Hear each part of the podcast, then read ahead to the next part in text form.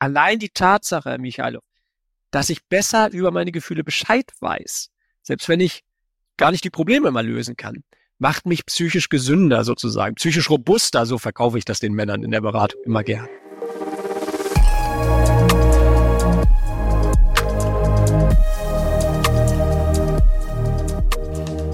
Lieber Herr Süfke, einen wunderschönen guten Morgen und herzlich willkommen zu unserem Leader Talk. Guten Morgen, Herr Michailov. Vielen Dank für die Einladung. Sie haben ja ein sehr spannendes Profil. Ich habe mit großer Freude Ihr Buch Männerseelen gelesen. Und da wollte ich zum Einstieg, ich glaube, für Sie eine übliche Frage stellen. Warum überhaupt ein Männertherapeut und nicht Menschentherapeut, was Psychologie anbetrifft? Ja, jetzt nehmen Sie fast schon einen äh, Satz vorweg, den ich mal in einem anderen Buch geschrieben habe. Ganz am Ende kann ich ja verraten, ist ja kein Krimi.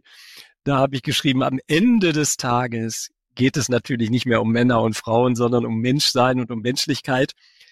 Aber am Ende des Tages sind wir, was das Geschlechterthema betrifft, noch lange, lange nicht angekommen. Das heißt, solange wir eben in unserer Gesellschaft, und da sind wir ja nicht alleine in unserer Gesellschaft mit, sondern es ist weltweit so, diese massiven Geschlechterstereotype haben, solange wir die auch in uns noch haben. Wir dürfen ja auch nicht denken, dass ab dem Moment, wo es gesellschaftlich vielleicht nicht mehr so stark präsentiert wird, das aus uns ausradiert ist. So leicht geht das ja leider auch nicht. Solange diese Geschlechterstereotype noch so eine starke Rolle spielen, wäre es ja naiv, die Augen davor zu verschließen, dass das natürlich Auswirkungen hat auf die weiblich gelesenen Personen, die männlich gelesenen Personen. Ähm, insofern äh, sage ich immer gerne flapsig, ich muss mich noch und wahrscheinlich auch noch für den Rest meines Lebens mit Mannsein und Männlichkeit und Geschlechterverhältnissen ver, ver, also beschäftigen, damit es meine Enkel und äh, Urenkelinnen vielleicht mal nicht mehr müssen. Okay, Herr Süfke, aber dann äh, können wir ja schon mit einer der umstrittensten Fragen starten, inwiefern die äh, gesellschaftliche Stereotypen eine Wirkung auf die Bildung eines Menschen haben im Vergleich zur genetischen Prädisposition und grundsätzlichen biologischen Unterschieden, weil da gibt es keine eindeutige Meinung. Ja? Sie steigen ja wirklich gleich mit den. Äh, ja, das, ist, das ist eine steile Vorlage. Unangenehmste, äh, unangenehmste Frage, äh, die auch bei meinen Vorträgen natürlich am Ende äh, in der Diskussion immer kommt. Ich sage dazu immer gerne: ähm, Natürlich ist diese Frage, was ist ein Stück auch äh, genetische, biologische Prädisposition und was sind äh, gesellschaftlich vermittelte Konstruktionen. Natürlich ist diese Frage am Ende des Tages nicht ganz genau äh, geradezu in Prozent zu beantworten, weil diese Faktoren ja interagieren. Das, äh, ist ja vollständig klar. Also ein einfaches Beispiel wäre ja, natürlich hat die Tatsache, dass Frauen äh, uns äh, zumindest beim Stillen dann doch biologisch gesehen etwas voraus haben. Äh, ich weiß nicht, ob sie Vater sind, aber doch. Äh, es, ja, also da war ja immer unser, wie sagt man, äh, Standortnachteil oder wie nennt man das? Ähm, diese Tatsache hat natürlich einen Effekt, das äh, äh, ist ja überhaupt nicht zu leugnen. Auch äh, grundsätzliche biologische Unterschiede, äh, auch wenn wir heutzutage wissen, dass diese ganz binäre Konstruktion, mit der wir noch aufgewachsen sind, wissen wir jetzt auch, dass es so einfach auch nicht ist, mhm. sondern auch Geschlecht ein Stück kontinuierlicher ist. Dennoch, natürlich gibt es ein Stück solche biologischen Unterschiede. Das sieht ja ein jeder und eine jede. Ähm, aber die kulturellen Überformungen davon, die Prägungen, die entstanden sind dadurch, dass entlang der Linie Geschlecht vor vielen tausend Jahren äh, sich eine gesellschaftliche Konstruktion, eine Machtkonstruktion auch, also patriarchale äh, Machtverhältnisse ausgeprägt haben und dann natürlich Frauen und Männer gänzlich unterschiedliche Rollen zugeschrieben wurden, das hat natürlich einen enormen Effekt und deswegen würde ich auch immer sagen, der Fokus muss ganz klar auf diesem Aspekt liegen. Äh, Im Übrigen muss er auch auf diesem Aspekt liegen, weil das ist der Science veränderbare Aspekt. Ja. Mich als Psychotherapeut interessieren auch immer die veränderbaren Aspekte viel mehr als die unveränderbaren. Und wenn wir es mal schaffen würden, und darauf sollte unser Fokus, wie gesagt, liegen, ähm, diese, ja, ich sag's jetzt mal direkt, Ungerechtigkeiten, man schneidet uns ja quasi von der Hälfte des Lebens ein Stück weit, wenn ich es jetzt mal ganz drastisch formuliere, ab als Frauen und auch als Männer. Sobald wir die mal beseitigt haben, sobald wir eine, ich gehe jetzt mal ganz hoch ins Regal, eine geschlechtergerechte Gesellschaft erlangt hätten, dann könnten wir ja immer noch gucken, was an biologischen Unterschieden dann übrig bliebe. Ich bin aber fest davon überzeugt, wenn diese nicht mehr in, äh, in Machtverhältnisse auch eingeschrieben wären, dann würden wir sie einfach so nehmen, wie sie sind. Und wie gesagt, sie hätten für Arbeitsplatzentscheidungen oder sonstige Themen, wer zu Hause bleibt, sich um die Kinder kümmert, eben keinen Einfluss mehr. Und dann wären sie einfach da, so wie Unterschiede, die wir ja auch in Bezug auf, keine Ahnung, Körpergröße oder mhm. Haarfarbe oder so haben oder Hautfarbe. Herr Süfke, aber dann das, was Sie ansprechen, ist ja im Prinzip eine aktuelle Transition-Phase der gesellschaftlichen Ordnung, äh, die dazu führt, dass äh, die Männer in gewisser Art und Weise lost in transition sind, weil äh, das, was früher sehr klar geregelt war, inzwischen ja sehr, sehr differenziert zu betrachten ist. Kann es sein, dass es dazu führt, dass viele Männer und vor allem junge Männer eigentlich äh, zu wenig Orientierung haben im Leben? Großartig formuliert. Erstmal, äh, ich mag auch den filmischen Bezug, Herr Michael, auf Lost in Transition. Das werde ich mir merken. Das ist ein gutes äh, Bild. In der Tat. Wir haben heute eine ähm, Veränderung der Geschlechterverhältnisse, die uns vielleicht in eine historisch einmalige Situation wirklich bringt, nämlich dieser Transis Transition. Ich bin fest davon überzeugt, diese Transition wird auch erfolgen. Wir werden äh, aus meiner Sicht äh, eine geschlechtergerechte Gesellschaft sehen, also Sie und ich nicht mehr, aber äh, in 200 Jahren vielleicht äh, werden wir die erreichen. Also es ist wirklich ein Transitionsprozess. Ähm, das sollte uns auch ermutigen, eben weiterzugehen und nicht von den Schwierigkeiten, die mit den Veränderungen der Geschlechterverhältnisse einhergehen, äh, davor sozusagen zurückschrecken. Aber, beziehungsweise und, das, was Sie ansprechen für die Männer, gilt natürlich ein Stück auch für die Frauen, aber ja, für die Männer jetzt, glaube ich, auch noch stärker ähm, äh, ist absolut wahr. Wir haben eine ja Verunsicherung, sage ich auch oft. Äh, Gerade der jüngeren natürlich, Männergeneration, ältere Männer wie ich, sage ich mal, haben ja ihre Geschlechtsidentität dann auch ein Stück weit schon stärker ausgeprägt. Sie ist etwas gefestigter, mhm. manchmal auch verkrusteter, das ist dann nicht so schön, aber auch gefestigter und dadurch bin ich vielleicht nicht mehr so leicht zu verunsichern, nicht mehr so leicht aus dem Tritt zu bringen, bin auch nicht mehr so leicht anfällig für irgendwelche Ideologien, die mich in meiner Verunsicherung auch abholen wollen. Ne? Gerade die jüngeren Männer, ich stelle mir immer meinen 16-jährigen Sohn vor, wenn der ja in der heutigen Gesellschaft, keine Ahnung, in einen Buchladen geht und da sieht er eben Bücher auf dem Tisch Gender, wo hervorragende Bücher äh, liegen, die sich ganz dezidiert mit diesen Fragen auseinandersetzen. Dann liegen da aber auch diese, ja, wie sagt man das, äh, äh so Bildzeitungsniveau-Bücher, sage ich jetzt mal ein bisschen frech. Ähm, Männer und andere Katastrophen oder äh, warum Männer nichts taugen oder sowas. Und dann frage ich mich immer, wie geht es einem 16-Jährigen, von dem auf der einen Seite ja weiterhin die männlichen Geschlechtsstereotype verlangt werden. Das ist ja noch nicht weg aus unserer Gesellschaft. Das wird ja weiterhin massiv erwartet auch, dass er stark sein soll, alles geregelt kriegen soll, den Verdienst mit nach Hause bringt und so weiter. Und auf der anderen Seite wird genau das, was von rechts kritisiert wird, äh, von rechts ähm, gefordert wird, wird von links sozusagen kritisiert. Mhm. Berechtigterweise auch kritisiert. Also nochmal, ich will auch hier den Prozess der Transition nicht in Frage stellen. Der ist richtig und wichtig. Aber wir müssen uns ja angucken, was Sie eben ins Spiel gebracht haben, Michailov. Was macht das mit gerade jüngeren Männern in so einer Situation, wenn sozusagen ich es gar nicht recht machen kann, weil wenn ich der einen Seite recht mache, ist es der anderen, äh, ist es für die andere verkehrt. Und das bringt eine starke Verunsicherung tatsächlich einher. Und die finde ich auch politisch im Übrigen, nicht nur als Psychotherapeut in den einzelnen Individuen. Ich finde sie auch politisch unglaublich bedeutsam, weil wir wissen alle, verunsicherte Menschen sind eben leicht zu bekommen für extremistische und mhm. ja, menschenfeindliche Ideologien. Und das ist ja auch genau das, was wir in den letzten Jahren jetzt sehen. Aber da sind ja viele äh, im inneren Konflikten gefangen, ja, und kommen auch nicht zurecht. Sie sprechen auch von den Männerdepressionen. Man kann ja, ich meine, wenn man das ein bisschen äh, vertieft äh, untersucht, sieht man, dass da deutlich ansteigende Tendenzen sind, auch unter anderem bei Männern, weil denen vielleicht yeah. auch die Orientierung tatsächlich fehlt und innere Zerrissenheit zwischen den Ansprüchen von links und sagen wir rechts, ja, in Bezug auf die konservative Sicht der Welt.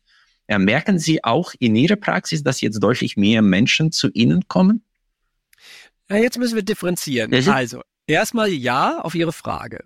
Wir merken, dass das zunimmt und das ist ja ein gutes Zeichen, dass Männer etwas mehr sich öffnen. Ne? Ja, äh, vielleicht in, auch gerade in der jüngeren äh, Generation, aber nicht nur in der, äh, eher geneigt sind zu sagen, okay, äh, da holt man sich Hilfe, das ist, äh, ist okay, wie zum Arzt zu gehen. Wobei mhm.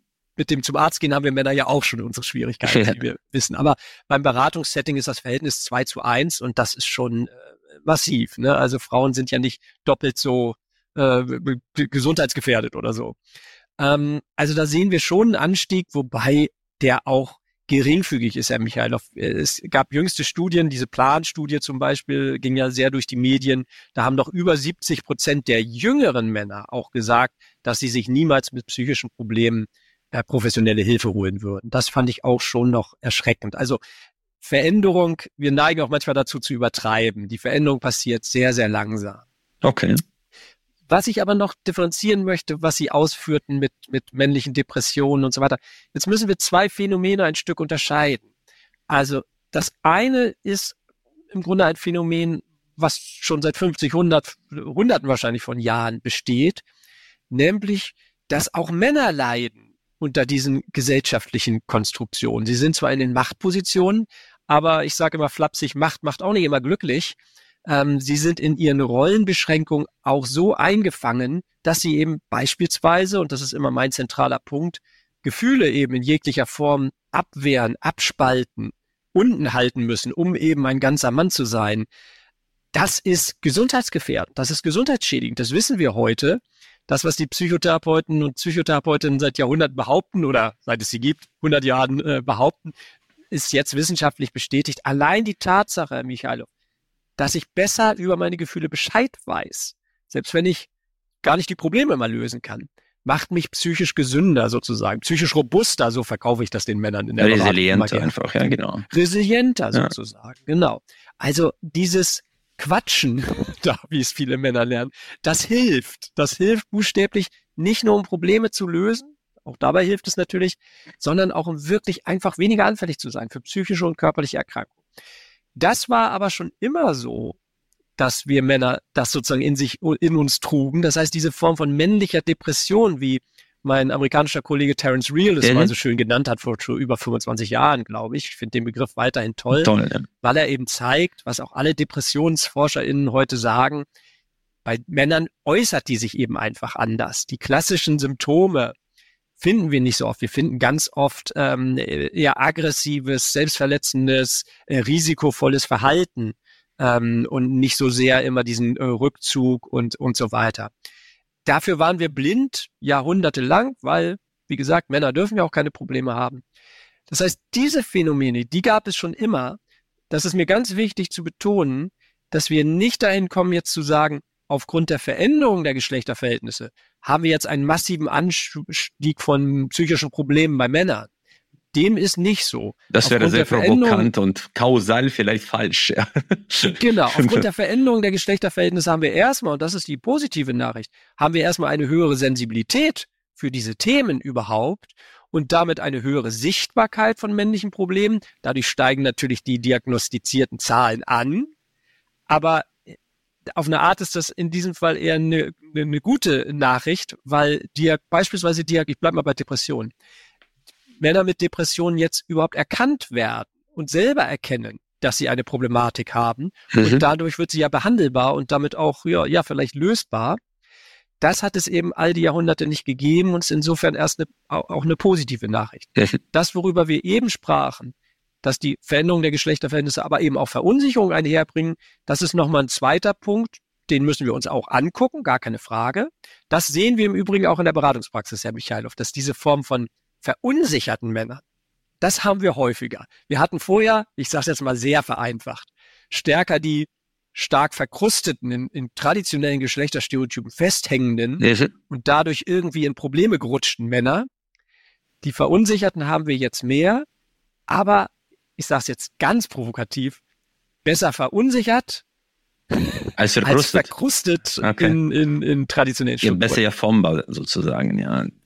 Ähm, Herr Süfke, jetzt in Ihrem Buch haben Sie ja mehrere Praxisbeispiele äh, aufgezeigt, was da so für mich wie ein roter Faden durch alle Praxisbeispiele geht, ist ja fast immer das Bild der Männer, die zu Ihnen kommen, sind das häufig beruflich erfolg erfolgreiche Leute. Ja, und die im Leben relativ weit kommen, ohne jetzt anzukommen. So hat man das Gefühl, wenn man die Beispiele sieht.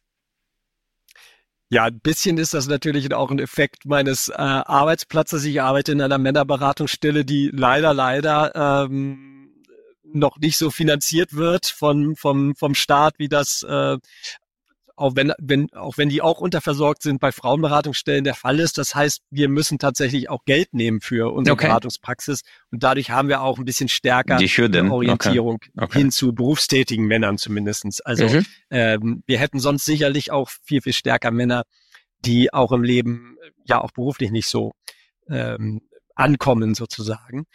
Aber äh, nichtsdestotrotz, ja, äh, die Männer, die zu uns kommen, sind Männer wie, wie Sie und ich, die eben in irgendeiner Form ähm, äh, Probleme haben.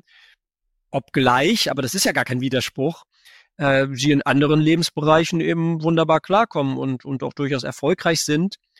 Häufig ist ja ein Stück das eine fast auch die Kehrseite des anderen. Also das, was mich als Mann nochmal in einer patriarchal geprägten Gesellschaft mit sehr rigiden Männlichkeitsanforderung. Was mich da erfolgreich sein lässt, ist genau das, was mich an anderer Stelle Gesundheit, Partnerschaft, Kontakt zu anderen Menschen, Kinder, gerade unerfolgreich will ich das jetzt mal nicht nennen, sondern und, äh, leiden lässt. Also das ist das, was viele, viele Männer auch oder was so deutlich wird in den Beratungen auch häufig. Genau das Verhalten, was ihnen im beruflichen Tätigkeit, Führungskräfte beispielsweise, mhm. ich will jetzt nicht zu sehr klischeehaft über Führungskräfte doch, sprechen. Doch, aber können Sie gerne machen. Äh, äh Dafür sind Sie ja da. Ich sage ja auch immer, ja, stimmt auch, andererseits. Äh, it's lonely at the top, äh, wie es immer so schön heißt. Also da läuft alles zusammen sozusagen. Man da darf man auch wirklich sich überhaupt keine äh, äh, Schwäche erlauben und dieses ähm, dadurch automatisch, das ist ja nicht, weil das irgendwie doofe oder weniger intelligente Menschen sind, dieses automatisch entstehende Verhalten auch kontrollieren zu müssen mhm. und damit dann eben aber auch zu wollen, weil man es quasi integriert hat in seine Persönlichkeit geradezu. Oder man ist vielleicht auch oben angekommen, weil man das gut kann. Genau dieses Verhalten ist beispielsweise in der Partnerschaft dann äh, extrem, Ungünstig. sagen wir mal, dysfunktional ja. und führt zu Problemen. Oder noch viel dramatischer, ich will gar nicht die Partnerschaft als das Wichtigste im Leben darstellen. Das Wichtigste finde ich ist der Kontakt zu sich selber. Und genau da ist es natürlich auch problematisch, wenn ich alles geregelt kriegen muss, was ich als Führungskraft ja muss, dann kann ich, wenn ich das als Mensch auch muss, dann kann ich ja keine Offenheit dafür haben, dann darf ich ja geradezu gar nicht dahin gucken, wo mal etwas hochkommen könnte, was es aber in jedem Leben gibt. Und zwar jeden Tag gibt es irgendetwas, was ich vielleicht nicht so gut hinkriege, wie ich es mir gerne wünsche. Ich will jeden Tag der beste Vater meiner Kinder sein. Das ist mir wahrscheinlich noch keinen Tag gelungen, nehme ich an. Dann muss ich das ja abwehren in mir, das heißt, ja, im Grunde das, was mich an der einen Stelle erfolgreich macht, macht mir an der anderen Stelle genau die Probleme, die ich dann habe. Okay, aber wenn man jetzt äh, diese, sagen wir, Erfolgsmuster für den Erfolg in so einem hierarchisch geprägten System aufgreift und sagt, okay, um nach oben zu kommen, äh, bedarf es gewisse Fähigkeiten, Durchsetzungsfähigkeit, äh, ja, äh, Machtstreben und so weiter und so fort, was zum Beispiel in einer Beziehung dysfunktional wirken kann, weil man dann nicht äh, glücklich sein möchte, sondern äh, Recht haben möchte. genau, und da, das ist nicht immer günstig. Mit diesen Geschlechterrollen, wenn die Frauen dann die gleichen Muster übernehmen, um erfolgreich zu sein, und wir haben immer mehr Frauen in den Führungspositionen, führt es auch dazu, dass wir dann äh, dysfunktionale Beziehungen von beiden Seiten bekommen können? Im Prinzip ja, Sie formulieren es überspitzt, aber ich gehe da mal mit. Absolut. Ähm, und ich gehe mal wieder auf die gesellschaftliche Ebene und auf das, was aus meiner Sicht grundfalsch läuft. Auch in, gerade in unserer Transition. Mhm. Gerade. Was wir erlebt haben, vielleicht muss das auch so sein am Anfang, aber gut. Was wir bisher erlebt haben in den letzten 50 Jahren, 60 Jahren seit Beginn der Frauenbewegung, seit wir uns mit diesen Themen beschäftigen, ist, dass wir ganz stark in der Tat, wie Sie es beschreiben, auch eine Emanzipationsentwicklung haben, die sehr stark in die Richtung geht, dass Frauen auch all das dürfen und bekommen und sowas, was Männer haben. Das heißt aber nicht unbedingt, das ist nicht Emanzipation in dem Sinne. Emanzipation heißt, sich von Rollenzuschreibung grundsätzlich zu lösen, nicht auf Deutsch gesagt andere Rollenzuschreibung zusätzlich zu übernehmen. Das ist ähm, keine Emanzipation. Und so erleben wir natürlich jetzt ganz viele Frauen, die ein Stück, wenn Sie so wollen, um erfolgreich auch zu sein in, in Unternehmen, um an die Spitze zu kommen, ein Stück ein Prozess männlicher Sozialisation mhm. durchleben. Die Dominanz. Oder ja. vielleicht oder durch vielleicht auch andersrum wieder, weil sie ihn ein Stück schon vielleicht auch durchlebt haben, sind sie auch eher qualifiziert, in Anführungsstrichen, äh, in diesem System nach oben zu kommen. Ähm, insofern, daran sehen wir immer sehr schön, Herr Michalow, die, diese Konstruktion von Männlichkeit ist im Prinzip eine Konstruktion, die nicht unbedingt an, an das biologische Geschlecht gebunden ist, sondern es ist eine gesellschaftliche Konstruktion. Und wenn andere Personen in dieser gesellschaftlichen, in diesen gesellschaftlichen Machtverhältnisse sozusagen die männlich konnotierten Bereiche da reinkommen, dann werden sie auch ein Stück in dieser Konstruktion sozialisiert. Ähm, und insofern gehe ich mit Ihrer Befürchtung durchaus mit, dass wir ein Stück in unserem Transitionsprozess bisher den Weg gegangen sind, diese Männlichkeitskonstruktion, von der wir heute alle wissen, wie schädlich sie ist, wir nennen sie ja jetzt auch mittlerweile oft Toxic Masculinity, so wo ja das Giftige schon in dem sehr provokativen Begriff drinsteckt. Ich nenne es immer einfach traditionelle Männlichkeit, das ist so mein Begriff seit 20 Jahren, deswegen bleibe ich mal bei dem, dass wir ein Stück ganz flapsig formuliert den Frauen dieses traditionelle Männlichkeitskonstrukt auch ein bisschen aufoktroyieren und das kann nicht die Lösung sein und das ist auch keine Emanzipation und das wird zu den Problemen führen, die Sie tatsächlich auch ansprechen, ja. Und erleben wir teilweise auch schon. Ich habe ja manchmal auch mit Frauen zu tun in Fortbildungen und so weiter und da sehe ich, dass zum Beispiel dieser zunehmende Leistungsdruck eben auch auf einer Erwerbsarbeitsebene erfolgreich zu sein, die Frauen total erreicht hat. Ja, und was für mich total spannend war zu sehen, dass es diese Gender Paradox, glaube ich, heißt das, wo in skandinavischen Ländern, die weltweit als, äh, sagen wir, in Bezug auf die Gesellschaftsrollen der Männer und Frauen egalisierter sind als die anderen, dass dort die Frauen komischerweise trotz dieser Aufhebung des Stereotypen sich weniger für naturwissenschaftliche Berufe entscheiden, sondern doch in die soziale Berufe weiterhin gehen, weil das denen auch ein bisschen mehr liegt, ja. Ja, Moment. Also auch wieder äh, äh, zwei Sachen. Erstmal muss man sagen, ja, die skandinavischen äh, Länder sind uns in vielen Bereichen voraus, gar keine mhm. Frage. Gerade wenn wir uns diesen Gender Inequality Index, genau. den ich immer sehr schön plakativ finde, angucken, dann äh, gibt's da immer einen Abstand zwischen zwischen Afghanistan und Schweden, ja, sozusagen. Ja. Ist der Abstand sehr groß, das ist gar keine Frage. Aber wir bleiben mal in Europa, Herr Michailov. Ähm, auch zwischen Skandinavien und Deutschland, Österreich. Wir sind ja gerne am unteren Ende der der der Liste zumindest der reicheren europäischen Industrienationen. Ähm, peinlich genug. Ähm, da gibt's schon Abstand, aber auch das muss man mal ein Stück relativieren. Also gerade in den ähm, skandinavischen Ländern haben wir vor allem im Bereich äh, Arbeitswelt, da haben wir viel stärker eine wirklich Auflösung dieser Geschlechterstereotype äh, bekommen. Also Erwerbstätigkeitsquoten sind sehr viel angeglichener etc. Aber das ist auch nur ein ganz, ganz kleiner Bereich von dem riesigen Bereich Geschlechterstereotype. Okay.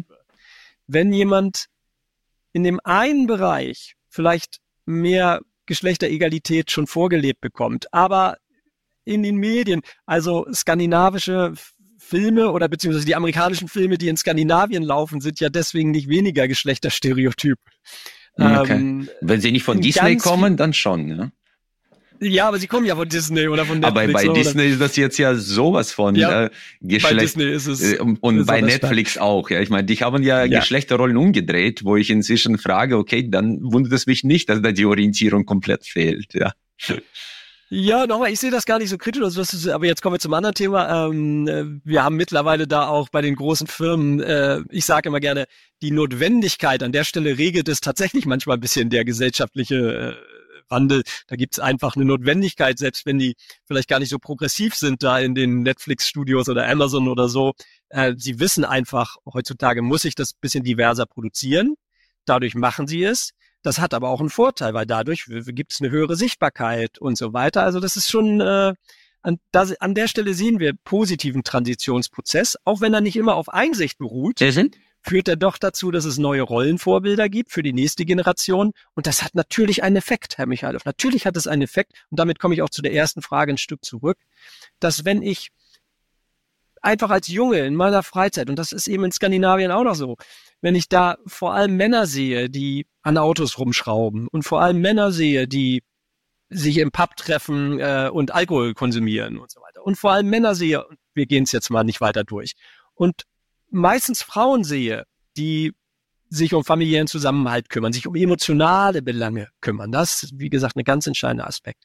Ja, dann kann auf Deutsch gesagt, ich will das nicht kleinreden, aber dann kann die Arbeitswelt, die ist ja in Schweden auch noch lange nicht bei äh, Gleichheit angelangt, aber dann kann die auch so ausgeglichen sein, wie sie will. Dann gibt es einfach noch diese massiven anderen Sozialisationsinstitutionen oder Sozialisationsagenten und Agentinnen, die so einflussreich sind, ähm, dass auch Skandinavien dann nicht das, das, das, wie sagt man, das Land, wo Milch und Honig fließt, ja. ist äh, in puncto Geschlechterstereotype. Nochmal, die haben einen Vorsprung, der ist auch leicht zu erklären. Der Vorsprung beruht wirklich darauf, so würde ich das mal kausal herrühren, dass die vor 50 Jahren, als die Frauenbewegung entstand, eins verstanden haben, was wir im Rest der Welt nicht verstanden haben, nämlich, dass wenn Frauen sich verändern, Männer sich auch verändern müssen, sonst klappt das nicht.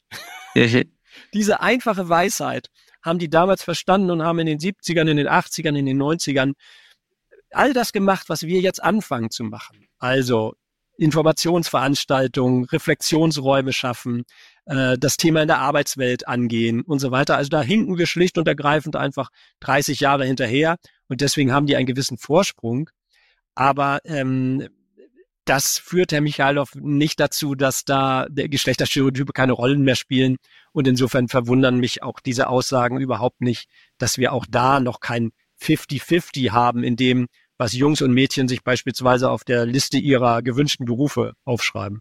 Ja, das kann ich mir gut vorstellen. Äh, mich hat es nur ein bisschen überrascht, dass äh, wenn äh, die Mädchen in der Schule deutlich besser sind äh, in gewissen Fächern und dann sich doch anders entscheiden, aber das ist äh, gar nicht naja, so. Ich, ich, ja. ich, ich sage es jetzt mal ganz, ganz flapsig, ich kann das auch gut nachvollziehen, dass man sich lieber für einen sozialen Beruf entscheidet als für einen naturwissenschaftlichen. Habe ich auch getan.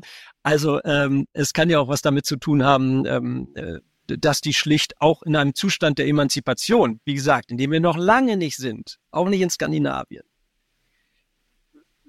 dann einfach für Dinge entscheiden, die vielleicht äh, ihnen befriedigender erscheinen und so weiter.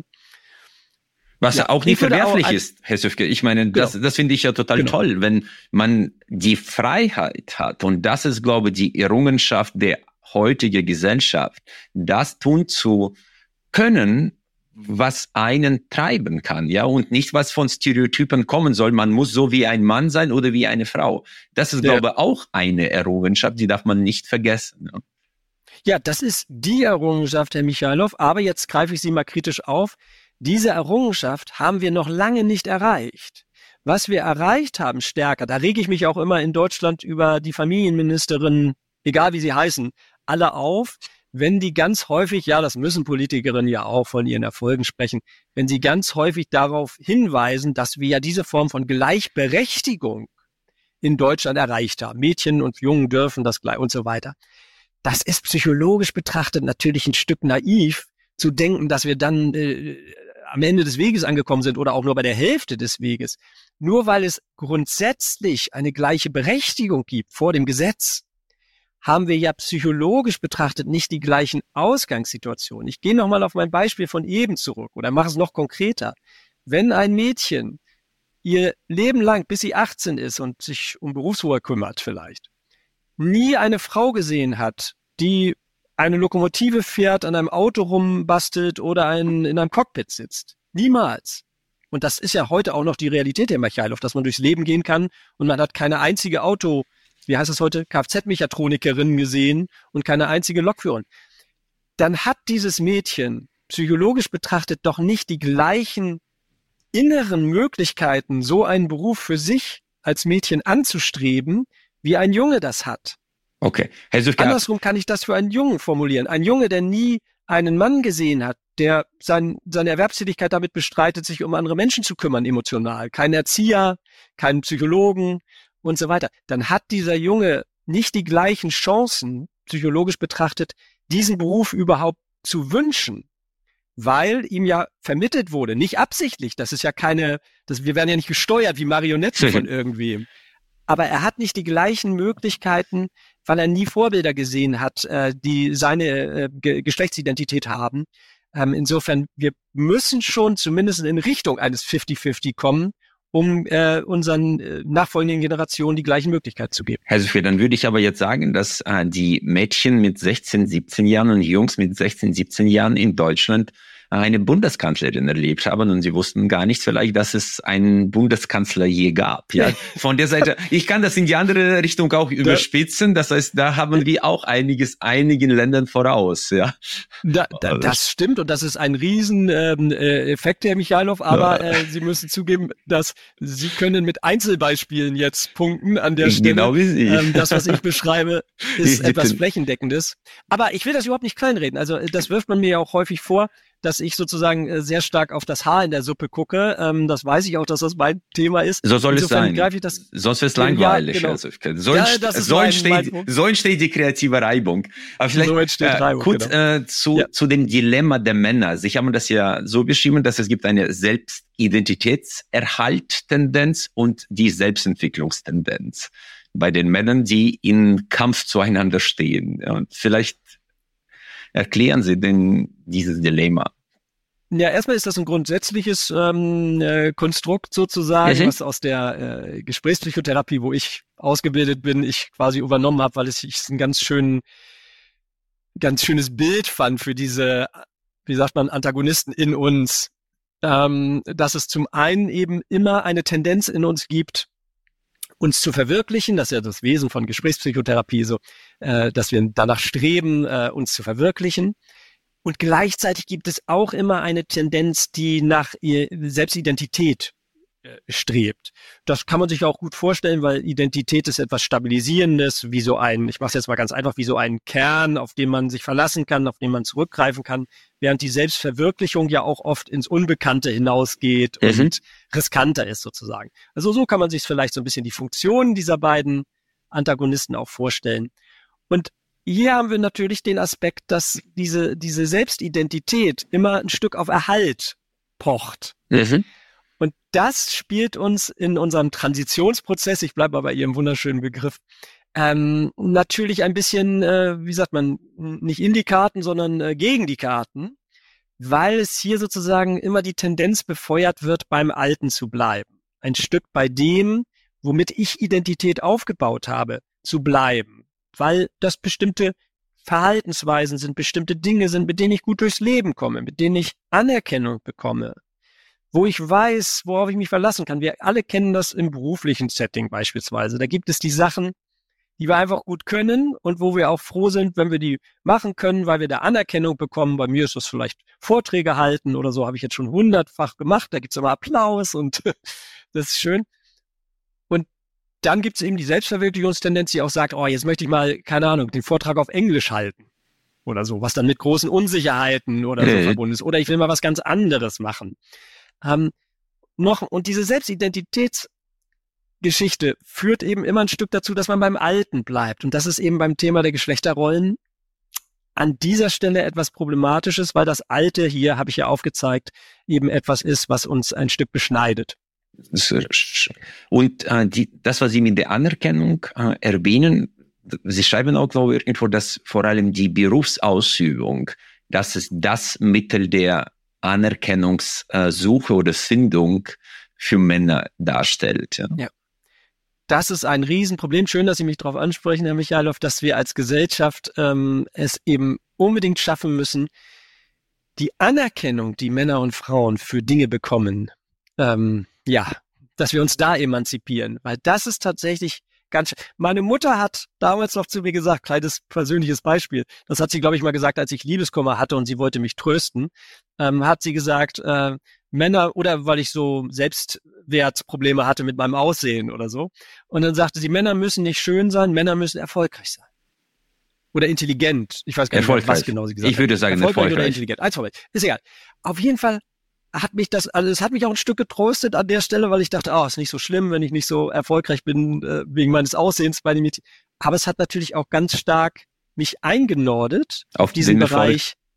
Leistung, Wissen? Erfolg, Intelligenz, äh, gut in der Schule sein und so weiter. Also es ist manchmal hat aber geholfen, Herr Söfke, sonst wären Sie nicht bei Hunderten von den Vorträgen so erfolgreich mit so viel Applaus. Ja, wer weiß. Ja. Und nochmal, Michael, es ist nie, es ist nie etwas schwarz-weiß. Ich bin ne? bei Ihnen. Diese, Grauzonen äh, sind wichtig. Ja ähm, es ist absolut so, dass äh, es geht auch nie darum, weder in der Therapie noch gesamtgesellschaftlich, dass wir uns komplett, bleiben wir mal bei der Selbstidentität versus Selbstverwirklichung, dass das komplett aus dem Lot äh, gerät und wir nur noch Selbstverwirklichung, Selbstverwirklichung, irgendwas Neues, Neues, Neues, da würden wir verrückt werden. Also nein, nein, das hat auch geholfen an der Stelle und war stabilisierend für mich und insofern von meiner Mutter auf eine Art auch ein guter pädagogischer Zug. Ja. Aber bei dem Thema, bei dem wir jetzt sind, Geschlechterverhältnisse, hat es natürlich sehr dieses traditionelle Geprägt. verschärft ja. und das stark in mich eingeprägt. Und man merkt jetzt sogar bei meinen Kindern in der Schule, dass es mir auch ganz schwer fällt, Herr Michailov, sage ich Ihnen ganz ehrlich. Neulich hat mich meine Tochter sogar bewusst dafür kritisiert, dass es mir ganz schwer fällt, diese Leistungsorientierung auch mal sein zu lassen, obwohl ich das schon so oft reflektiert habe und so genau weiß, wo das herkommt auch bei mir. Also das ist ein Riesenproblem. Auf der Frauenseite können wir weiter sagen, es ist natürlich ein Riesenproblem, dass bei Frauen ganz viel, trotz 50 Jahren Frauenbewegung, ganz viel immer noch die Anerkennung auf Äußerlichkeiten und, und, und ne, Schönheit oder auch dann später auf so sozial kompatiblem Verhalten, also diesem ganzen Nettsein und soziale Beziehungen pflegen, dass sie dafür wahnsinnig viel Anerkennung bekommen, ist auf ist, ist ein Riesenproblem. Und das wird äh, sicherlich keine einfache gesellschaftliche Aufgabe, es wirklich zu schaffen, als Gesellschaft diese Aner ungleiche Anerkennungsverteilung sozusagen zu verändern. Sollte Ihnen unser Podcast gefallen, bitten wir Sie darum, dass Sie uns abonnieren und uns vielleicht mit einer guten Bewertung unterstützen. Das hilft uns auch bei Algorithmen von Spotify und Apple. Ich bedanke mich herzlichst.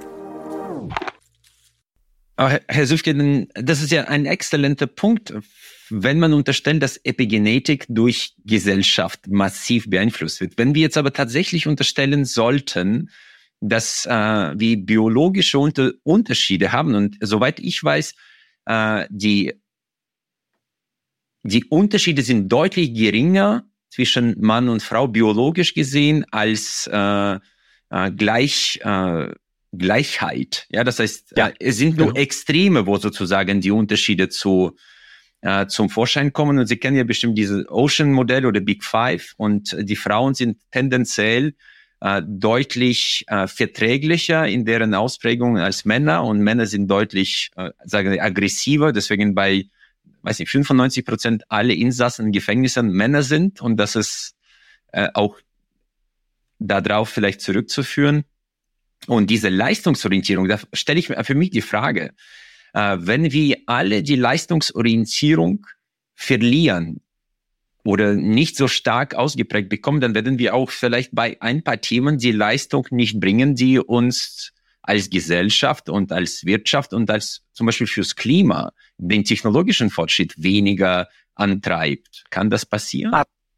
Ab Nee, ich glaube nicht, dass das passieren wird, weil ich glaube nicht, dass wir an der Stelle, ist ja so ein bisschen Ihre Befürchtung gerade, oder zumindest bringen Sie sie so doch, vor doch, als Advokat. Ist schon die Befürchtung, ja. Ah, okay, ist schon eine Befürchtung. Nee, dass wir sozusagen das Kind mit dem Bade ausschütten, genau. ähm, ist überhaupt nicht meine Befürchtung, weil ich nehme wieder das Beispiel von mir und der Leistungs...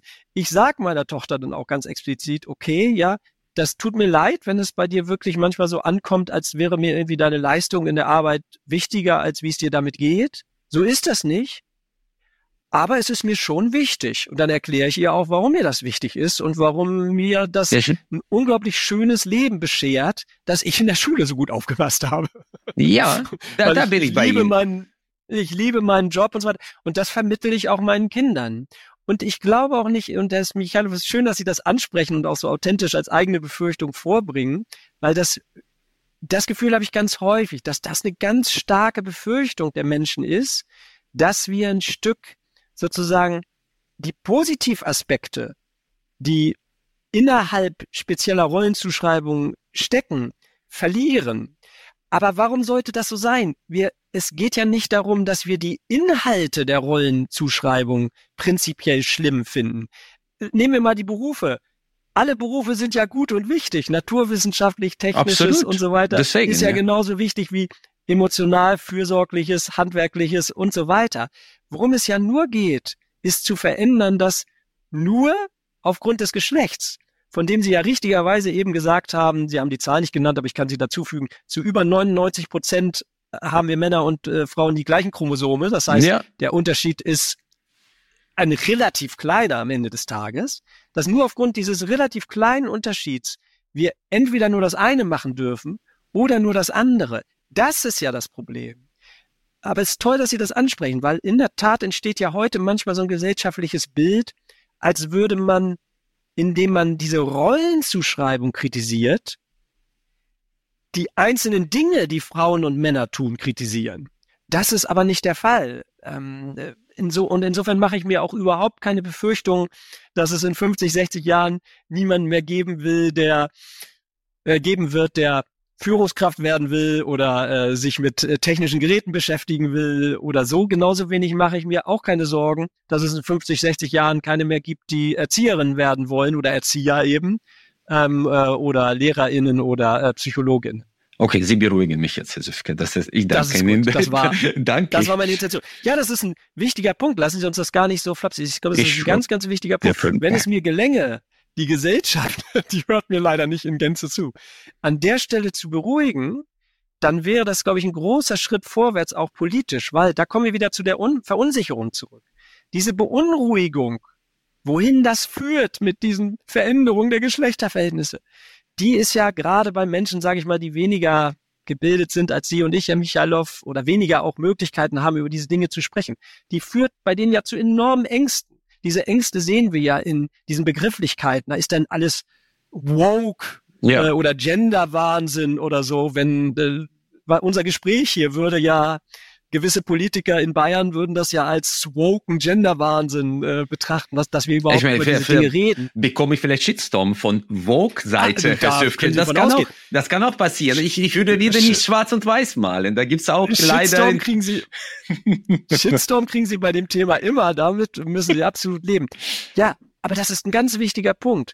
Diese Ängste vor diesen Veränderungen, wo das hinführt, äh, dass dann ganz viel mit dem Bade ausgeschüttet wird, wie es so schön heißt. Diese Ängste prägen ja die Menschen und ich kann das auch verstehen. Alles, was man nicht so sehr versteht, ist mit großen Ängsten verbunden. Und deswegen ist es so wichtig, dass wir Aufklärungsarbeit dabei leisten und diese Themen auch ansprechen und diese Ängste auch ernst nehmen. Da kann man nicht sagen, ach, das sind alles blöde, äh, blöde Typen, sondern das sind Menschen, die Angst haben, Ängste haben vor Veränderungen und Ängste, die oft unbegründet sind. Ja, Herr Süfke, wobei man muss ja auch sagen, dass die beiden Seiten da ihren Beitrag dazu leisten. Auch die Vogue-Bewegung mit diesem Shitstorm-Ansatz, wo man äh, keine Diskussion zulässt. Ich meine, so wie wir miteinander diskutieren, das ist ja in unserem eigenen Format möglich. Ich glaube, das wäre jetzt im äh, öffentlich-rechtlichen gar nicht so trivial, so darüber zu reden. Ja. Also die, sage ich mal, aus äh, das ist ja weniger eine Bewegung, aber ich sage jetzt mal aus unserer Ecke, die sich mit diesen Themen befassen und die sehr stark rein, also aus feministischer Ecke, sage ich mal. Ähm, da gibt es immer auch, äh, sind ja nicht die besseren Menschen, also da gibt es immer auch Stimmen, die, ja, äh, wie soll ich das mal nennen? Also die das eben vielleicht auch an der Stelle, sage ich sogar mal ganz kritisch, vielleicht gar nicht auch nicht so richtig verstehen, dass das nicht alles böse Menschen sind, sondern oft verunsicherte Menschen sind, verängstigte Menschen sind, mhm. dass man die auch ernst nehmen muss mit ihren Sorgen. Ich habe neulich mal von einer Professorin, äh, einer, einer berühmten Feministin, Stevie Smeedel, glaube ich, auch gelesen, ich glaube sogar auf Instagram einen Post, wo sie das wunderschön beschrieben hat, wie wichtig das ist, dass man bei einem Vortrag, wo dann ein Manchmal sind es ja dann ältere Herren, die in ganz anderen Verhältnissen noch aufgewachsen sind und dann jemand auf einen zukommt und eine vielleicht relativ, wie soll man sagen, eine Frage übers Gen dann hat, die noch sehr plump formuliert ist, vielleicht auch so ein bisschen oder so. Dass man dann nicht sofort sagt, ach Gott, jetzt wieder so ein alter weißer Mann, der, der, der, der gegen alles ist, sondern dass man sich mit dem vielleicht auch mal zwei Minuten hinsetzt und sagt, ich verstehe, dass Sie da Vorbehalte haben, aber lassen Sie mich mal kurz erklären, was ich denke, warum wir da auf einem guten Weg sind, mhm. wenn wir äh, versuchen, dass Menschen sich auch mitgemeint fühlen. Es gibt wissenschaftliche Studien, die das und so weiter, dass man das auch mal erklärt. Es gibt keine gesellschaftliche Bewegung, die erfolgreich ist, und das wird auch der Feminismus nicht sein, äh, der, die den Menschen nicht erklärt, warum das wichtig ist, was man tut. Nehmen wir Umweltschutz oder so. Man ja, muss klar. den Leuten das schon erklären. Ja, Herr Süfke, da, da danke ich Ihnen auch für diese aufgeschlossene Perspektive, weil ich habe ja auch zwei Jungs. Äh, und da ist es für mich auch immer die Frage, äh, was ist für die im Leben wichtig, um, sagen wir, resilient zu sein oder antifragil, je nachdem, wie man das aufgreift. Und äh, zum Beispiel das Thema toxische Masculinity, das haben Sie ja, an, ja. angesprochen. Und äh, wenn wir jetzt die Attribute von diesem Begriff mit aufgreifen, was damit verbunden ist, das ist ja meistens Leistungsorientierung, Durchsetzungsstärke, Kraft.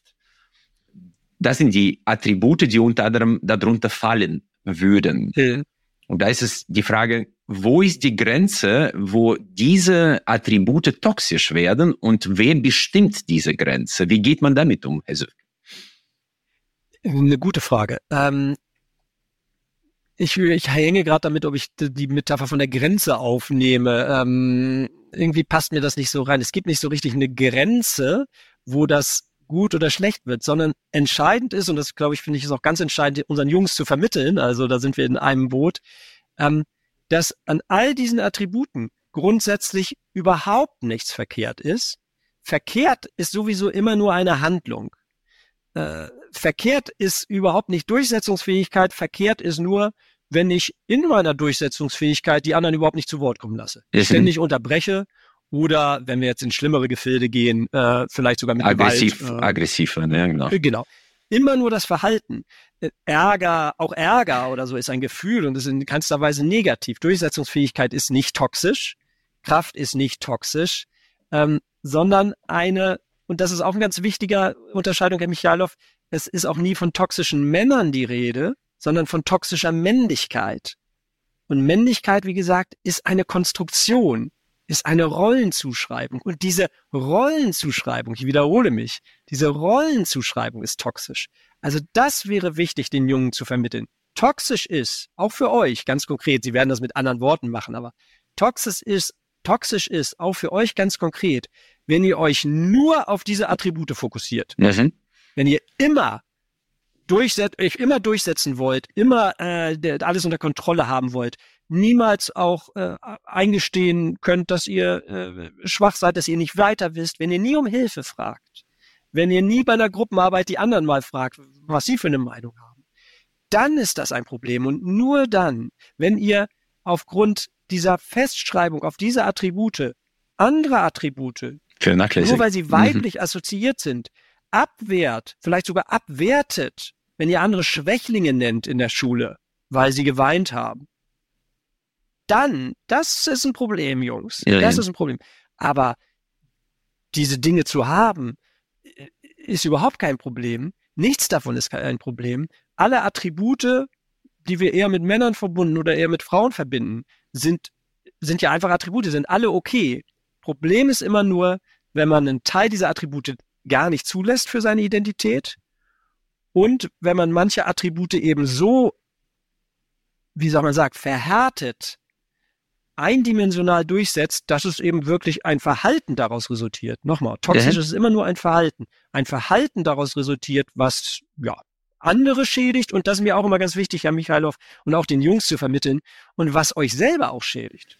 Ja, deshalb für mich war es wichtig, äh, denen beizubringen, stark zu sein, aber diese Stärke kontrollieren zu können, ja, und bewusst kontrollieren zu können. Das ist eine andere Perspektive, weil ich sagte jetzt, es gibt ja diese alte äh, japanische Weisheit, glaube ich, es ist besser, äh, ein Krieger im Garten zu sein als Gärtner im Krieg. Ja, ich weiß nicht, ob Sie das mal gehört haben. Das nee, ist jetzt, das widerspricht jetzt vielleicht jegliche Logik, Neu. aber für mich war das nachvollziehbar. Ist schön. Es ist, ist schön, macht, äh, ja, ich will das mal gar nicht kommentieren, das ist auch Ihr Sprich, also kommt von Ihnen. Sehr schön. Mein Ansatz ist ein Stück ein, ein anderer, aber da sind vielleicht auch unsere beruflichen Perspektiven ein Stück ähm, und andere. Werdegang vielleicht auch. Ja, das ist ja auch Werdegang und so. Ich fokussiere immer eigentlich weniger das, ich bewerte eigentlich auch gar nicht Attribute als positiv oder negativ, sondern für mich ist immer einfach die Perspektive, das Wichtige ist, zu sagen, alles ist okay. Es ist okay, wenn es da ist. Wenn du dich stark fühlst in bestimmten Bereichen, und jeder fühlt sich ja in bestimmten Bereichen stark. Mein mhm. Sohn fühlt sich stark im, in den, im Verbalen, der ist verbal unglaublich geschickt. Meine Tochter fühlt sich stark im, im Diskutieren, also auch kein Zufall. Ich habe vor allem hier die Verbalen, genau. Aber meine jüngste Tochter fühlt sich stark in Musik und, und äh, in, in Naturwissenschaftlichem und so weiter. Ähm, wunderbar, fühl dich da stark. Und, und die Aspekte, wo du dich nicht so stark fühlst, wo du vielleicht mal leidest und, und ja, Minderwertigkeitsgefühle hast und so weiter. Das ist auch okay. Ja. Also ich glaube, dass wenn wir das ähm, stark fokussieren, dass sozusagen die ganze Bandbreite okay ist, brauchen wir auch gar nicht so sehr fokussieren, welche dieser Attribute finden wir persönlich jetzt besonders attraktiv. Das ist in mhm. der Tat ein bisschen geprägt von Werdegang, äh, wie Sie richtig sagen, ähm, weil das werden wir automatisch mit unserem Vorbild tun. So, ohne, zu, Sie werden ohne zu sprechen. Das ist, bin ich ohne bei Ihnen. Zu sprechen. Sie werden automatisch mit Ihrem Vorbild ein Stück dieses, ja, auch so ein bisschen Stärke äh, zu, zu, ähm, zu betonen, überbetonen. Wie, genau, während ich automatisch, ich kann das gar nicht verhindern, äh, Emotionalität äh, meinen Kindern stark vorlebe, die machen sich dann teilweise darüber lustig, weil wenn wir einen Film zusammen gucken, dann sind meine Frau ist auch sehr nah am Wasser gebaut, genau wie ich. Dann sind die Eltern immer die Ersten, die weinen. Oh. Und die Kinder sitzen manchmal daneben. Und also das passiert eh automatisch, dass man ein Stück, einen bestimmten Bereich vorlebt ähm, und eh fokussiert. Da, also deswegen sage ich auch immer gerne, darf ich einen Satz dazu noch sagen?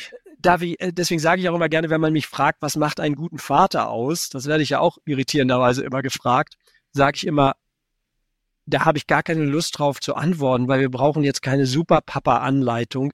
Ein guter Vater ist letztlich ein Vater, der da ist und der authentisch ist, der präsent ist, der seine Stärken und Schwächen seinen Kindern zeigt. Und dann ist er einfach ein guter, weil im positiven Sinne ein normaler Vater, ein normaler Mensch, so wie eine gute Mutter eine normale Frau ist mit ihren Genervtheiten und, und, und Fürsorglichkeiten. Ähm, wir brauchen uns da gar nicht anstrengen, etwas Besonderes sein zu müssen. Herr Sufke, aber das ist eine tolle Überleitung vielleicht zu der nächsten Frage. Die muss ich jetzt noch versuchen zu formulieren.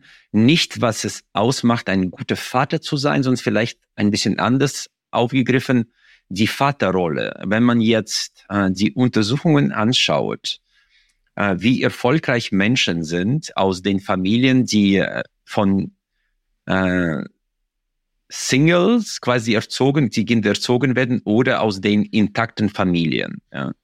Dann gibt es ja massive Unterschiede. Jetzt weiß ich nicht, wie korrelativ oder kausal die Unterschiede sind, aber das ist schon äh. bemerkenswert, dass aus einer intakten Familie mit beiden Elternteilen die Wahrscheinlichkeit, dass man in der Schule gut wird und im Beruf weiterkommt und selbst eine glücklichere Familie gründet, deutlich höher, als wenn äh, jetzt nur alleinerziehende Mutter ein Kind erzieht oder zwei Kinder. Ja, die Frage hat äh, ist komplex, hat diverse ähm, ähm, Facetten, ja. Stränge. Ich, ich gehe mal zwei an. Also zum ersten muss man mal ganz klar sagen, ähm, es ist einfach so, das wissen Sie auch als Vater von zwei Kindern, ich habe sogar drei. Ähm, es ist einfach so, dass das ein Job ist, den man schon zu zweit äh, mit Berufstätigkeit, die man ja nun auch noch hat, äh, anspruchsvoll ist, mhm, den man absolut. schwer handeln kann. Und wenn man seine Kinder jetzt auch noch wirklich unterstützen will und auch wirklich hier ähm, begleiten will, was natürlich ein kausaler Faktor ist, ist ja völlig klar, ist ja eine Binsenweisheit für späteren, ja auch beruflichen Erfolg. Ähm, das ist ja völlig klar ähm, dann ist das natürlich was, was sehr viel besser gelingt, wenn man die entsprechenden zeitlichen und auch emotionalen äh, Ressourcen hat. Wir haben aber gerade natürlich in Familien, die intakt wäre jetzt nicht mein Wort, weil ich glaube auch alleinerziehende Familien können intakt sein, sozusagen psychologisch betrachtet. Aber wir haben dann natürlich eine viel höhere äh, Arbeitsbelastung, viel geringere Ressourcen und dadurch natürlich auch viel weniger Möglichkeiten, die Kinder an der Stelle zu fördern. Also ich hatte ja schon manchmal das Gefühl, als die Kinder noch klein waren, Hauptsache wir überleben irgendwie. Und ich bin bürgerlich, wir verdienen gut, äh, wir haben die Möglichkeit Homeoffice und so weiter. Also ich habe die besten Voraussetzungen ever, räumlich gute Möglichkeiten und trotzdem ist es. Also insofern, ich glaube, da geht es gar nicht so sehr um beide Elternteile, sondern mehr um welche Ressourcen hat eine Familie äh, und kann sie den Kindern mitgeben. Okay. Das ist aber nur der eine Strang meiner Antwort. Mhm. Den anderen Strang meiner Antwort möchte ich schon noch wieder auf diesen psychologischen Aspekt äh, eingehen, auf den Sie vielleicht auch abzielen. Ich weiß es nicht mit der Frage. Ich kommt drauf an jetzt, was Sie sagen. Jungen- Okay, gerade für die Jungen, gerade für die Jungen, und es ist ja nun häufig so, dass bei den Alleinerziehenden über 90 Prozent ist es dann eine Mutter, die präsent ist und nicht ein Vater. Äh, Nicht mehr über 90 Prozent, mittlerweile nicht mehr ganz, aber so um die 90 Prozent. Gerade bei den Jungen ist es natürlich so, ich habe hier schon mehrfach über Rollenvorbilder gesprochen und eben dadurch kamen wir ja auch auf die Frage über einfach die Präsenz, auch die emotionale Präsenz des Vaters. Also nicht nur da sein, mal am Wochenende und was Tolles unternehmen mit dem Kind, so dass das Kind einen als Vater positiv besetzt. Das ist eine Sache, das ist schön. Aber das ist noch was ganz anderes, als eben im Alltag da zu sein, auch emotional da zu sein, seinem Sohn vorzuleben, dass man mal geschafft ist, dass man mal keinen Rat weiß, dass man mal traurig ist, dass man mal ärgerlich ist, dass man sich mal schämt für was, was man getan hat. Das fällt uns Männern oft am allerschwersten, Michailov, ne? Ah, ja. sich mal zu entschuldigen bei den Kindern. Absolut, da- Dass man sie vielleicht angeschrien hat an der Stelle, wo eigentlich man lieber hätte den Chef anschreien wollen. So ein Vater ist natürlich für die emotionale Entwicklung und ich meine vor allem jetzt diese Geschlechtsidentitätsentwicklung des Jungen, der dann hoffentlich seine Gefühle eben nicht so sehr abspaltet, weil er sie bei seinem Vater, seinem geliebten Vater ja sieht, als Teil von Mannsein. Das ist unbezahlbar, sage ich mal. Also ein Junge, der das erlebt, diese emotionale Präsenz. Ich weiß jetzt nicht, Erfolg ist auch nicht so mein Maßstab. Äh, Stab, Schon äh, Erfüllung. Äh, Erfolg im Leben. Nennen Erfolg wir Erfüllung. so Sagen wir Ja, Erfüllung das- im dass Leben. ein solcher Junge natürlich, ja, oder ich könnte auch einfach sagen, im Durchschnitt psychisch gesünder sein wird, was natürlich den, die Erfolgswahrscheinlichkeit wieder massiv stärkt. Äh, das ist ja evident. Und solange wir eben eine Situation haben, nochmals wieder aufgrund von Geschlechterrollenzuschreibungen, die die Fürsorge ja eben bei den Müttern eher sehen als bei den Vätern, wenn wir eben so viele Jungs haben, und ich fokussiere jetzt auf die Jungs, für die Mädchen ist es auch nicht einfach, aber für die hat es mit der Geschlechtsidentitätsentwicklung nicht so viel zu tun. So viele Jungs haben, die ohne einen präsenten, emotional präsenten Vater auf, aufwachsen. Im Übrigen gibt es ja auch viele intakte Familien, Herr Michailov, sogenannte intakte Familien, wo es keinen emotional präsenten Vater gibt. Äh, Das ist ein So. anwesend abwesender Vater, ja. Genau. Und solange wir das haben, ähm, ja, gibt es an der Stelle ein Riesenproblem und dass sich dieses Problem auch auf beruflichen Erfolg auswirken wird, ist, ist klar. Und vielleicht äh, hatte bei Ihnen einen sehr, sehr guten Satz äh, gelesen. Der größte Vergleichsfeind Feind der Männer sind Andersmänner. Andere Männer. Ja, ja. Ja, absolut. Ich habe, äh, ich glaube, das ist wahrscheinlich an der Stelle, wo ich diese unglaublich tolle Kolumne von, äh, wie heißt er denn jetzt? Alex Hacke ähm, aus der Süddeutschen aufgenommen hat. Der hat mal eine, kann ich Ihnen allen nur empfehlen, eine großartige Kolumne äh, geschrieben über andere Männer, so in einem Wort auch so, andere Männer. So, genau.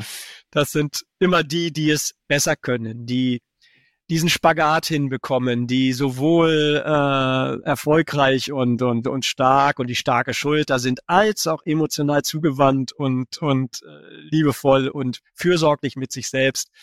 Und äh, ich finde es so toll, wie er das da beschrieben hat, weil ja, das ist natürlich der, ich mach's mal noch enger, Herr Michailov, der größte Feind sind im Grunde wir selbst. Das andere Männer ist ja immer nur eine Projektion. Die anderen Männer haben ja de facto die gleichen Probleme wie wir, nur wir denken, oh, der kriegt es geregelt. Der größte Feind, und das erlebe ich auch in der Beratung ganz, ganz stark. Der größte Feind sind wir selber, wenn wir diese Geschlechterrollenzuschreibung, die wir erlernt haben, auf uns selbst anwenden. Weil das ist ja das Fiese an Geschlechterrollenzuschreibungen. Die werden ja nicht von einer von einem Gericht von außen an einen herangetragen und oder von einer Lehrerin oder einem Lehrer und man kann noch versuchen zu spicken oder irgendwie äh, dagegen Widerstand zu leisten, sondern wir haben sie verinnerlicht, die sind hier drin oder vielleicht eher hier drin und wir beurteilen uns selber. Nichts hat mich je, so kann ich Ihnen sagen, Herr Michailov, und vielleicht vermutlich geht es Ihnen ähnlich, schätze ich mal. Nichts hat mich selber jemals so verletzt, wie dass ich mich selber, gerade als Jugendlicher, einen Schlappschwanz genannt habe. Dass ich mich selber keinen ganzen Mann fand. Dass ich selber das Gefühl hatte, ich bin nicht attraktiv für, äh, für Mädchen und Frauen. Das waren meine Urteile, die ich übernommen hatte von dem, weil wie ein Mann eigentlich, das waren nicht andere, noch nicht mal andere Männer, ja, ja. auch nicht andere Frauen, die mir das auf die Nase gedrückt haben, sondern ich bin selbst mein schärfster Richter. Aber, äh, Herr Süfke, das ist ja ein sehr, sehr guter Punkt in Bezug auf die inneren Kritiker. Ja, Sie als Psychotherapeut, wie ja. geht man mit den Jungs um? Oder Mädels, je nachdem, ja? den Mädels, ja, genau. Ähm, ja, deswegen sage ich das, weil mir hilft, ähm, diesen Prozess ein Stück zu verstehen. Also ähm, wir dürfen ja wieder das Kind nicht mit dem Bade ausschütten. Diese Metapher hatten wir jetzt schon häufiger. Ähm, es ist nochmal, ich habe es ja vorhin auch gesagt, ich bin durchaus auch ein kritischer Mensch und lege gern den Finger in die Wunde und so. Und das ist eine Qualität. Und ein innerer Kritiker, der einen darauf hinweist, was man nicht gut gemacht hat, ist erstmal total funktional. Nehmen wir mal das Gefühl von Scham. Das Gefühl von Scham ist uns ja evolutionär gegeben. Für die Prosozialität. Für den einen Zweck. Ja. Genau. Hat nur den einen Sinn, nämlich, dass wir erkennen, dass es einen inneren Kritiker gibt sozusagen, der heißt Scham. Das war nicht gut, was ich da gemacht habe. Wenn wir diesen, diese Scham nicht hören können sozusagen, nicht spüren können, wird es, dann kann es wieder sehr leicht toxisch werden, wie Sie sagen. Also nehmen Sie Donald Trump oder genau, so. Ja, ja der, Do, Donald Trump wäre jemand, der, das kann ich aus der Ferne diagnostizieren, der nicht in der Lage ist, Scham zu empfinden. Also er ist wirklich nicht in der Lage. Ich sage das jetzt fast mitfühlend. Äh, der ist nicht in der Lage, das zu empfinden. Und dadurch ist er nicht in der Lage, sein Verhalten beim nächsten Mal sozusagen zu auf die Umstände reflektieren und äh, zu revidieren vielleicht. Ja, okay. Und anzupassen auf neue Umstände. Also nochmal, nichts, nichts dagegen. Das ist ein ganz wichtiger Aspekt. Was mir gelingen muss, ist zu verstehen, ist das wirklich mein innerer Kritiker im Sinne von, der hat mein Bestes wirklich im Sinne? Ist das wirklich meiner im Sinne von Björns?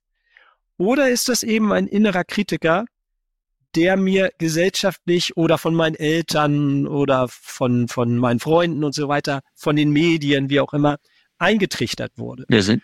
Und das ist die schwere Aufgabe, die auch in der Psychotherapie eigentlich oder in der Beratung immer ein Großteil der Aufgabe ist, das zu unterscheiden. Was ist wirklich meins und was ist oft auch auf Gefühlen wie Scham äh, basierend oder Traurigkeit basierend und dann eine, eine sehr wertvolle innere kritische Stimme. Und was ist einfach eine allgemeine Anforderung, die gar nichts mit Björn zu tun hat, sondern mit meinem Geschlecht oder mit meiner mhm. Hautfarbe oder mit meiner Schicht oder so oder mit meiner Kultur und da zu differenzieren. Okay. Ich will damit nicht sagen, alles, was von außen herangetragen wurde, ist nicht Björn. Aber nicht der Umkehrschluss ist erlaubt. Nicht alles, was von außen herangetragen ist, wird, ist Björn. Sehr, sehr guter Punkt. Und in diesem Kontext, weil Sie auch Trump erwähnt hatten, ich glaube, das Thema Narzissmus ist Narzissmus eine Krankheit oder ist eine psychologische Not? Oh, das ist eine gute Frage. Ja, jetzt äh, bin ich an mehreren Punkten, erwischen Sie mich mit dem Begriff Krankheit. Das ist immer so eine Sache. Es ist definitiv als narzisstische Persönlichkeitsstörung, aber da haben wir dann wieder, wie bei allen psychischen Diagnosen, muss es ja immer in einer bestimmten Ausprägung äh, da sein, um sozusagen diagnostiziert zielbar zu sein. Aber bei Trump, denke ich, können wir äh, diesen äh, Schritt wagen. Das haben ja auch, bin ich nicht der Erste, der das sagt. Auch Sie werden es schon mehrfach gelesen haben. Äh, das haben ja schon viele, viele Fachkolleginnen ähm, ihm attestiert. Ähm, insofern ja, ist es in dieser Ausprägung auch ein Stück eine Persönlichkeitsstörung. Deswegen würde ich aber nicht ausschließen, dass es auch eine innere Not ist. Deswegen äh, zögere ich gerade hier. Also das, bei, gerade bei Narzissmus gibt es ja dieses schöne Bild von dem Eimer, der unten Löcher hat ähm, der Narzisst ist wie ein Eimer, der unten Löcher hat. Es muss immer ganz, es muss unglaublich viel Wasser reingeschüttet werden. Äh, und wenn jemand auch nur ansatzweise von dem Wasser wegnehmen will, ähm, kriegt er sofort einen drüber. Das darf überhaupt nicht sein. Wenn dieses Bild, stellen Sie sich das mal vor, Herr Michailov. Sie sind die, Ihr ganzes Leben lang ein Eimer mit lauter Löchern und Sie sind ständig damit beschäftigt, diesen Eimer halbwegs voll zu halten. Das ist auch schon eine Na, große innere Not. Äh, insofern. Für viele aber auch eine ich, riesen Antriebskraft, deswegen kommen sie auch häufig so weit. Ja, das darf man auch nicht vergessen. Ja, das ist. Äh, äh, auch da haben wir wieder den Aspekt.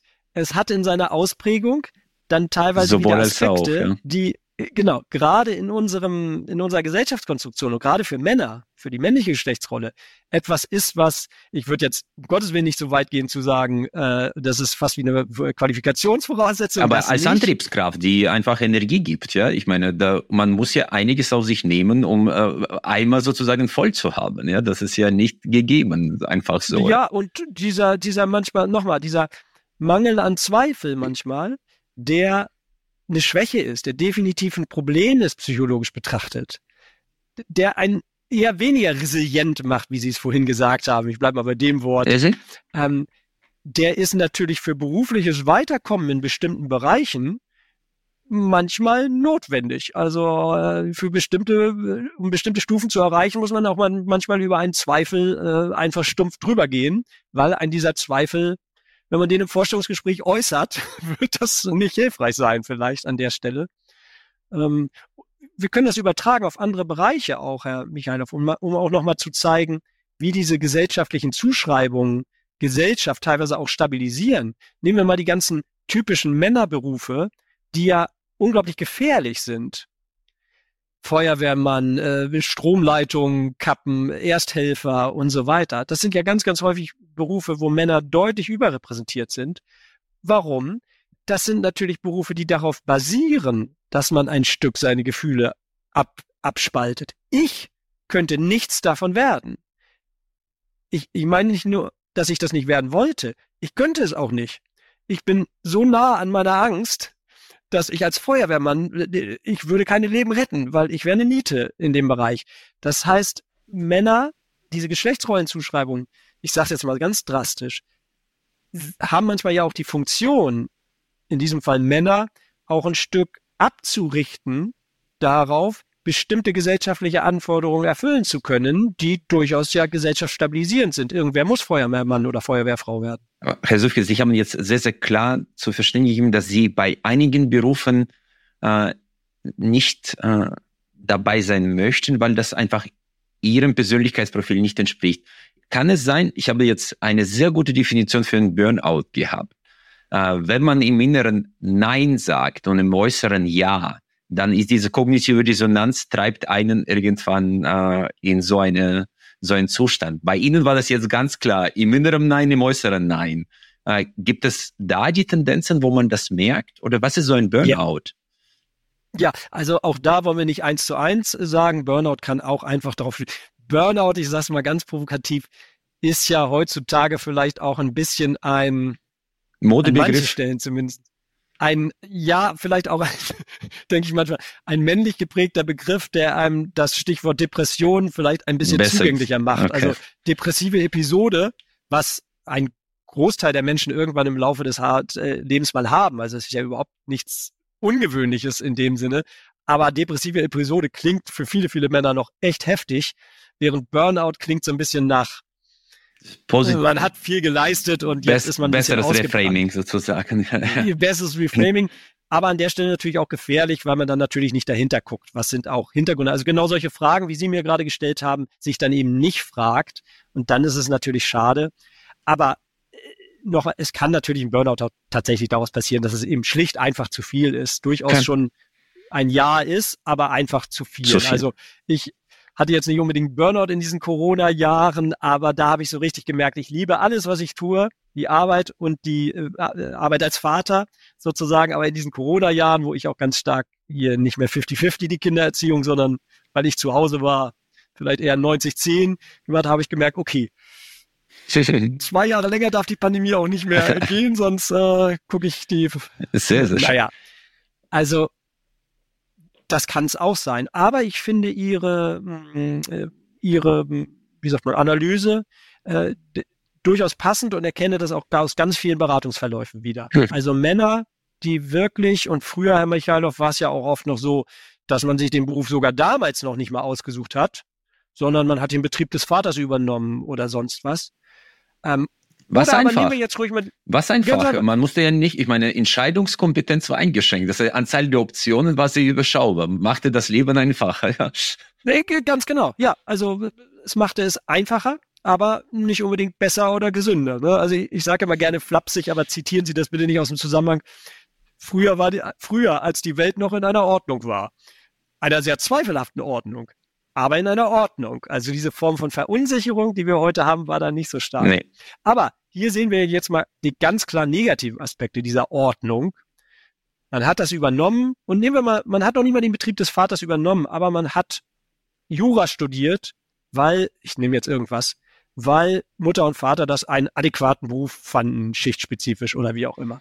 Und dann hat man das 30 Jahre gemacht und diese 60-jährigen Männer hatte ich eben so oft in Beratung, die irgendwann im Beratungsprozess darauf kommen und zu sagen, ähm, ich wollte eigentlich immer was mit äh, mich um Menschen kümmern oder mhm. Rettungssanitäter sein oder Metzger äh, oder so, aber das war nicht und oder Winzer. Ja, natürlich landen, ja, und das sind natürlich ganz oft Männer, die, solange man 30 ist, 40 ist und auch körperlich das alles noch wuppt, und dann wird man aber 50 und der Körper äh, gibt einem auch die Möglichkeit, so langsam an der oder der Stelle irgendwie eine Bandscheibe rauszuschießen oder eine Psy oder die Partnerschaft zerbricht oder innerer Widerstand, ne, Herr Michalov, Sie kennen das auch, innere Kündigung, das ja. Prinzip, man, man fährt die, die Metzgerei, die man vom Vater geerbt hat, einfach gegen die Wand.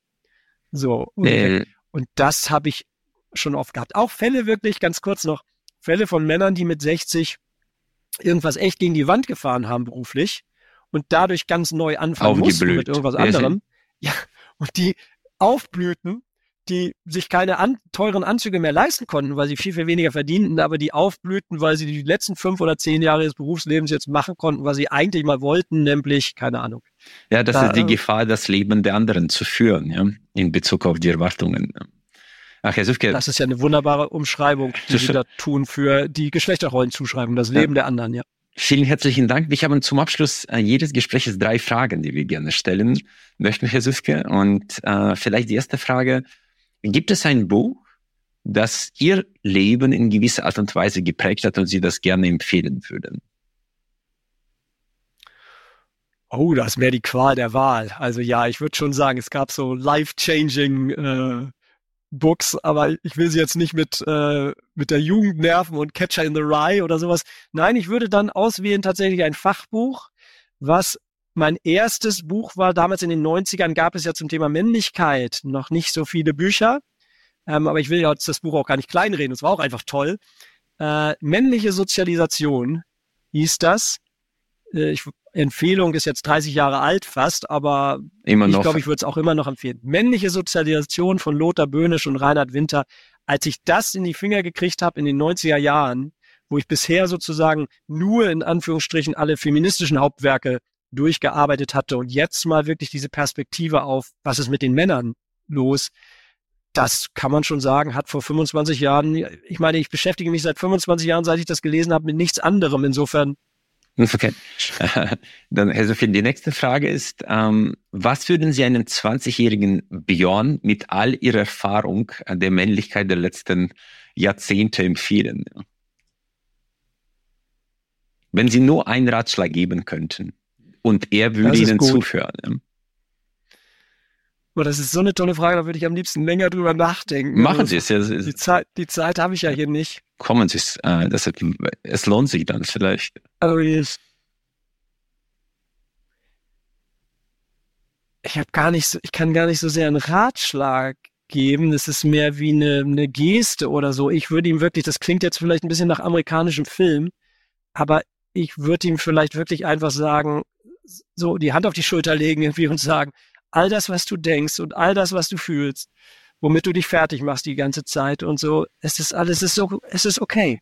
Es ist okay, dass du so bist und, und da könnte ich vielleicht noch als Spoiler geben.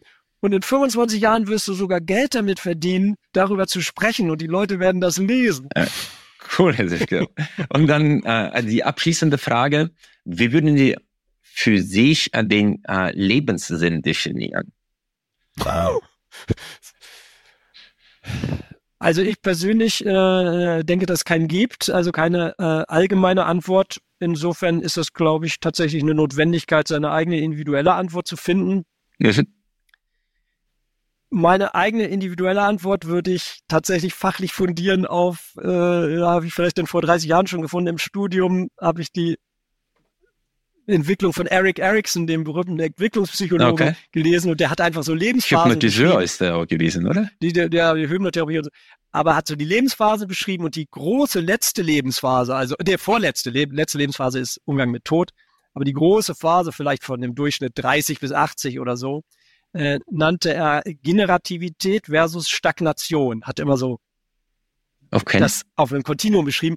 Und Generativität heißt einfach, ähm, in irgendeiner Form etwas weiterzugeben. Also nicht nur nach seinem eigenen Befriedigung zu streben, sondern eine Befriedigung, einen Sinn darin zu finden, etwas weiterzugeben. Okay.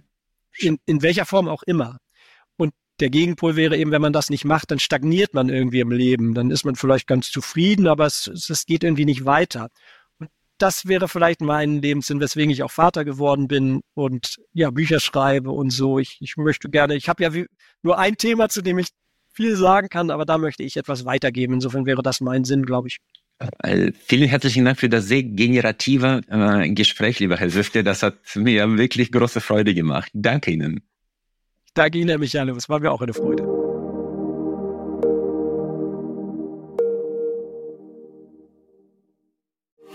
Freue mich sehr, dass Sie auch diese Folge bis zum Ende gehört haben.